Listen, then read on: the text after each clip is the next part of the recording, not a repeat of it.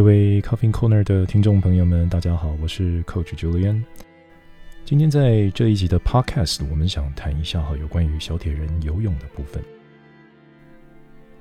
在切入主题之前呢，我们先聊一下这个呃开放水域和游泳池的差异。我们都知道，这个大家平常在游泳池的时候呢，就看到哇，水都是这个非常的清澈干净，而且还有浓浓的这个消毒水的味道，就是氯的味道。那么这个水道的话，也有划分水道线，然后呢，都会有定期的这些整理和过滤，甚至于说，这个岸边的工作人员呢，没事呢，就会把呃漂浮在水上面的一些奇怪的东西啊，就把它收走。那反正，在游泳池里面游泳的话，你会发现它就是就是一个很干净，然后很清爽透明的一个环境哈。那个大家在里面游泳的话呢，就会觉得比较安心一点。可是呢，在开放水域的话呢，它就没有这么的理想哈。因为第一个哈，我们在开放水域游泳的时候呢，那第一个明显就是没水道线嘛。那如果说你今天你要游的一游的很正很直的话，那那么你在这个游的过程中，sighting 也就是你的那个视觉的定位的话，这个就非常显得非常的重要。另外，开放水域的话，它的水质的状态哈也不是那么的稳定哈。例如，这个水的那个温度变化，因为有些即使你看哈，它那个有这个开放水域它很大。它一定会有一些温度的差异，有些地方呢，它就是很温暖，然后但是但是呢，就过了一个界限之后，它就变得呃温度突然就降了好几度。那这种身体上的感觉的话，其实是是还蛮很明显哈。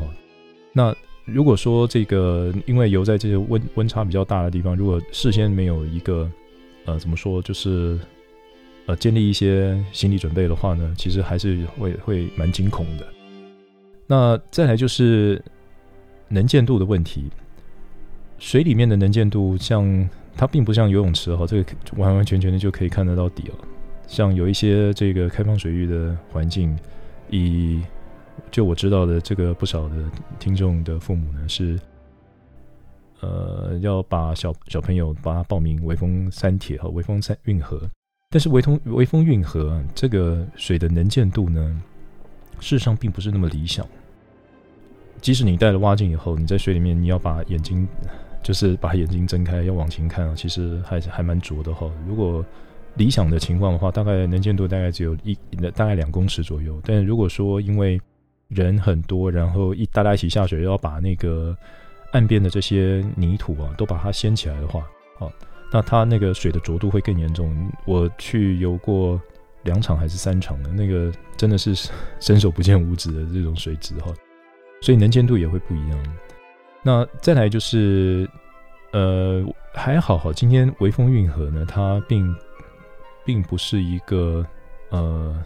非常水流非常强的一个环境。其实，在某些某些的 level 来说，它事实上它是一一潭死水了。这我是讲实在话。好，所以它并不会有这些水流的问题。但如果说哈，你今天游的是一个河水，哈像我们去年。这个在花莲有举办一个极限铁人啊，他就是游那个秀姑兰溪哈，那个秀姑兰溪水水非常急啊，如果你游泳的那个游速啊，跟没有办法去突破那个突破那个秀姑兰溪的水的话，直接都被水带到下游去了哈，所以它在水流上来说的话，它也是一个 factor。你可能这个你在游的时候呢，你可能在水面上面看，哎，看似平静，但事实上它那个下面的水流还是蛮湍急的。这个一定要，这个也是跟那个游泳池不太一样的地方。另外，呃，在即使是在微风运河哈，比较没有像这个在海面上面有这么大的风浪，但是呃，我们还是要预期，如果说你很多人在一起在一起游泳的话，那个水花啊都会去溅出来，然后那个每个人所带出来的这些小波浪哈。坦白说了，有时候也会影响到那个后面的人的呼气与换气哈，因为那个水很也很容易到这个口鼻里面，所以这些东西呢，就是跟一般的游泳池训练，呃，很明显的差异。那再来再谈一些比较呃严肃一点的，比方说这个水质哈。既然我们讲到那个微风运河，大家都很 concern 它水质哈，因为它这个水的能见度并不是很好的话，那表示说。呃，它的这个水的那个悬浮微粒啊，这些东西大家都会比较担心啊。但事实上，去游过两三次以后，自己发现也没有什么拉肚子，所以呃，还是可以很安心的去参加这一场。只是说，我们要先让选手，也就是我们的小铁人小小朋友呢，要让他能够了解这个水呢，呃，不要强，不要太过于说避免误饮啊。我们我们讲不要避免误饮，是怕你因为。你突然口中喝了一大口水了以后，你你说哦，这个水我不能喝，然后呢，你就想办法把它吐掉的话，那那你可能会产生一些左右为难的问题。那那如果说造成了这个呛水哈，或是造成了这个岔气啊，其实都不是好事哈。所以在这个小朋友在下水的时候呢，你务必哈要提醒他，就是喝水就喝了就没有关系哦。那这个这个是在考量你的安全。如果说因为你怕喝水，然后但是你不小心喝到了以后呢，然后突然惊慌了，这个姿态变了，然后那个水也呛到了，那这个在呃，在整个这个比赛的过程里面的话，一定是大家都不想见到。好，那今天在这个节目里面呢，我会谈一下微风，去年我们微风三铁它的。呃，小铁人的环境规划，在游泳的部分的话，它事实上它是一个横跨呃微风运河的一个设计。那它的跳台和呃它的跳台的话呢，它是用那个呃就是浮水的这个那个跳台哈。它也就是说，在一般的训练来讲的话，如果我们要把嗯。呃，场地里面所可你看到的东西要放在训练的话呢，那第一个你可能想到的就是我要让小孩子在游泳池里面去练跳水，哦，怎么样去跳水，然后这个能够让自己能够很顺利的游出去哦，这是就是一个很重要的因素哈。那微风运河它是用一个浮台去跳水的，那上岸的部分的话呢，中间没有转折哈，中间没有转，它就是直接一就是一直线哈，从那个跳台跳下去了以后呢，然后直直游游游到这个对岸。那对岸的话呢，它就是一个呃浅平的斜坡往上走，所以你在游泳的时候呢，你手只要你能触得到这个地面的话呢，其实你就可以考虑哦，就是慢慢慢慢的让身体这个看看尝试着脚能不能踩到底，然后踩能踩到底的话，慢慢的把它把自己这个立起来，站立起来。好，这是这是微风运河的场地规划。那相关的照片哈，在他们 TST 就是呃他们的官方网站呢，呃，他们有把照片贴出来。如果准小铁人的父母，尤其是第一次带小朋友去参加这种场次的话呢，不妨哈到他们的网页去看一下他们的比赛的照片，这样心里面就会比较有底。好，这是开放水域的，希望能够让大家了解的地方。那再来就是为战而训，我们常常讲这个作战其实就是为了要呃训练，就是为了要作战啊。那你每次你跳入这个游泳池的时候呢，你除了让自己能够游的姿势好看一点，然后游得更快一点，其实你也要让你自己呢能够去面对你将来或是你下一场你要做的赛事。像比方说，我就刚刚就有提到那个微风三铁哈，他的小铁人他是用跳台哦浮台浮台直接跳下去，所以在如果今天这个小朋友呢，在游泳池的训练还没有开始练到这一块的话，我想是是时候的哈，因为只是五月还蛮快的，现在已经是快二月了，那中间也没几个月。如果有可能的话呢，尽量在最近这个时候呢，去指导怎怎么样去让他从跳台跳水跳下去。这个跳跳台并不是我们想象的这种游泳竞速的这种呃奥林匹克式的这种跳水啊，他 他。跳台的话，他就是有点像是游泳池的边呢，就是一个直角的边。那你就要让这个小朋友知道呢，怎么样，怎么样从这个直角边哈，这个跳到水里面去，然后也可以让他知道一下，跳下去了以后，如果他脚碰不到底的话，他要怎么处理啊？那或者说这个跳下去了以后，如果说蛙镜有歪掉，他要怎么样的处理，都可以在这个一般的游泳池里面去教导他。好，这个是为战而训的部分，但不管如何。毕竟它是开放水域，它还是有风险。我是比较建议能够上自救班，报名自救班的话，先上自救班哦。因为在游泳的时候，那个多少都会有一些呃我们讲的意外的状况。那你如果遇到意外的状况的话，你要怎么样去保护自己啊？怎么样让自己能够很快的让救生员看到你出了一些状况，然后赶快去救你？其实这是很关键的一点。平常我们在游泳训练的时候呢，大概大概只会教这个你怎么样去把这个姿势游好，然后但是很少会去讨论说我我下一场比赛的话，如果他今天是一个开放水域，我怎么样去让这个。旁边的这些救护员知道我有状况，其实这个都需要训练的哈。那自救自保技能先学到好，好，这个就是增加这个竞赛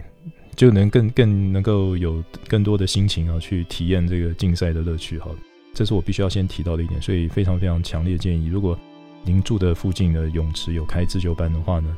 呃，先报名自救班，好，让这个自救的技能先学到。接下来才能好好的去享受这个比赛的乐趣。好，这是第一个。再来，因为一般来讲，我们的游泳训练哈，大概都是 one by one 哈，就是一个老师教一个学生，大概一个老师教两三个而已了哈。但但是你在游的时候呢，好像大部分的时间都是很很。我们讲的，大家就是在排队啊，就是游那个水道啊。那每个人都是去，然后左边去，右边回，或是右边去，左边回哈。然后每个人都是乖乖的，一变成一列啊这样子。那但事实上，在铁人三项运动比赛里面啊，这个这个全武行啊，最容易发生这个拳打脚踢的状况，就是在那个刚开始进水入水的时候哈。我们只要我们讲那个叫叫那个多人的这些跳水啊。啊，我们讲 mass star 就是那种大很多的人就一起，这种这个是最好玩的，因为你可以看到在在那个水里面几乎是全武行了，每个人，因为大家大部分人都是游这个自由式嘛，所以你自由式的话，你手啊可能就会拍到其其他人脚，或者是脚可能会踢到别人，那这才是自由式。如果是蛙式的话，那更更更精彩哦，那个 蛙式那个腿啊常常会把。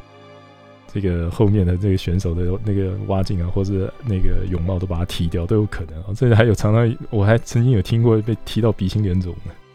哦，所以这个铁人三项训练，其实对不起啊，我这我真的很蛮蛮喜欢讨谈论这一段，所以我一直在笑。在铁人三项这个 star 开始啊，这个如果说你要把它放在这个有一般的游泳训练的话，你就要考虑到，如果能够团练的话。这方面的话就，就能等于是能够提早小朋友去做准备。像那个，你可能如果说这个父母都很清楚，这个自己周遭的小孩子，哎，可以凑个大概五个、十个小朋友，然后大家就一起约在游泳池。这个时候呢，大家来模拟一下这个大量的这个人哦，同时入水，然后开始一起游出去的这种感受哈。因为因为这个要让选手，也就是小朋友，他们知道在水水中的一些肢体接触是正常的。那你也要 expect，你也要期，你也要可能要，呃，甚至于你可能还要预期，因为有时有的时候哈，这个有些小朋友，你你对你自己的小朋友很有信心，可是呢，其他的小朋友不一定有信心。那如果有不不没有信心小朋友一些一起下水的话，如果他吓到了，其实他可能会去抓别的东西。哦，这各位各位家长，这个要把它 keep in mind。那如果说你被抓到的话呢，这个前面或是旁边的小朋友如果有被抓到的话，他的心里面一定要有足够的建设，说哦，这个是呃有人在抓我，但是他他我下一步我要怎么做？其实这个东西呢，都要在呃游泳池的训练里面去 discuss 去讨论，然后顺便甚至于说用那个我刚刚讲的模拟的大量的人哦，同时跳到水里面，然后同时开始。然后去模拟这个现象以后，让让这个自己的小孩哦，能够这些小小的选手能够心里面能够建立起呃，去这种防御性的这种做措施啊，像有些有些人抓抓你的手的话，你你就知道，哎，这个可能是因为其他人呃，可能这个不小心抓到的，那你可能就要想办法去把它避开，或是挣脱，或是干嘛的哈。或是说，当你在划水踢腿的时候呢，哎，你不小心碰到别人，那你可能要知道这个我是不是跟别人比较近，要自己去调整。好，这些东西都是在游泳池里面可以事先先训练的，而不是说到了这个呃比赛的当天啊，你才去被把把自己给吓到哈。但其实很多人真的是没完全没有开放水域的经验，结果跳下水以后就发现这些问题，然后呢，马上就这个叫这个请救生员来协助哈，马上就赶快抓了板子，因为太太可怕了。好，那这个是呃，刚开始的时候，人与人之间的那个肢体接触，我必须要讲，这是很正常的一件事情。在在整个，甚至于包含这个国际赛，以 Ironman 来讲哈，它是容许在水里面有正常的肢体接触的哈。这这是唯游泳是唯一的允许的，因为大家都知道这个水道非常的窄，那这个人也非常的多。当你全部人都下去的时候，你可能是四五十个人都在同一个集团里面，你要想办法突围啊，这个都还是要有一点点呃经验的哈。那再来就是嗯、像我刚刚有提到，既然你人人多哈，这个手就砸，脚就砸。那也有可能说你在带蛙镜的时候呢，呃，你在游的时候，人家一不小心踢到或者拍到，那你的蛙镜你可能会歪掉，然后可能会进水。那这种情况的话，其实还真的蛮讨厌的哈。那个，因为我明明游得很好，结果旁边就有有一一不小心就被踢到或是拍到。那这个时候呢，在一般的训练来讲，我们就要安排在游泳池里面，可能就要模拟让。让小孩子去体验一下，如果说你的泳镜歪掉的这时候的感觉是什么，然后你可能要稍微维持那个感觉，先游一阵子以后呢，教这个小朋友怎么样去找这个最近的救生员或是最近的戒护员。哦，一般一般来说，像这种铁人三项比赛哈，他那个戒护员他一定会有那个独木舟哈，或者说或者说我们讲的那个呃 SUP 啊，Stand Up Board Paddle Board，呃。你小朋友如果遇到这个情况的话呢，你第一件事情你可能先要让自己稳住啊。我知道这种很感觉很难受，真的，这个眼睛啊，就是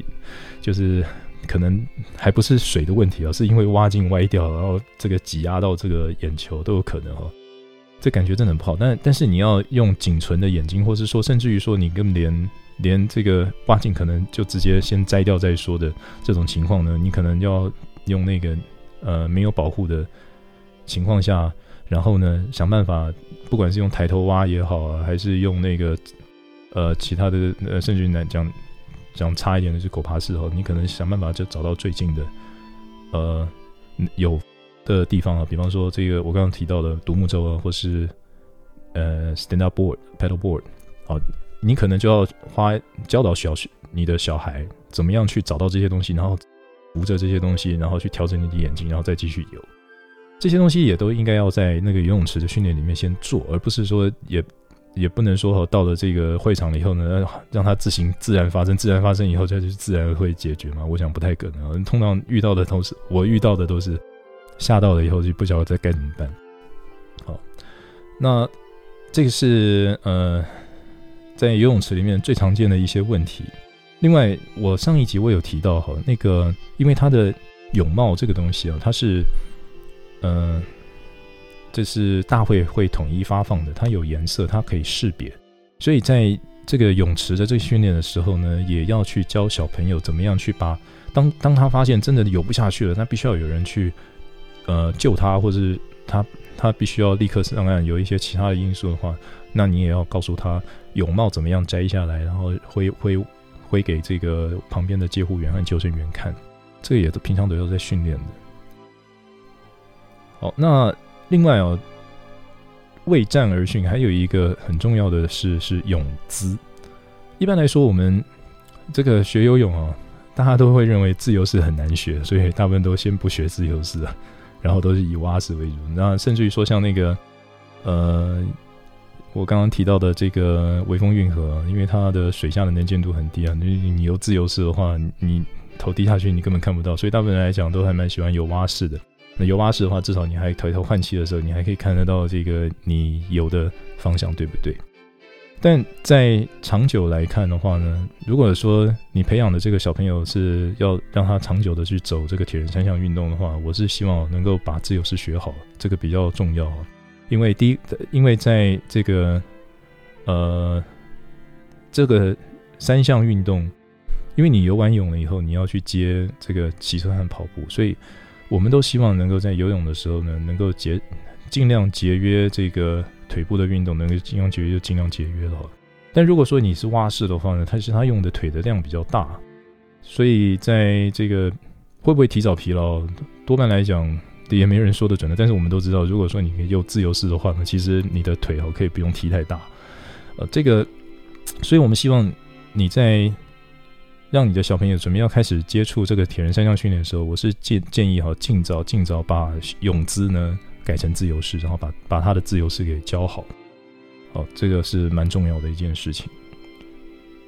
好，这个是为战而训的部分。对不起啊，今天这一集讲的比较长，虽然讲到现在已经二十分钟了，我们我们的 podcast 希望能够建议控制在二十分钟左右了，但我们就多讲一点。那个游泳池的训练啊，我们要注意的东西有哪一些呢？首先呢，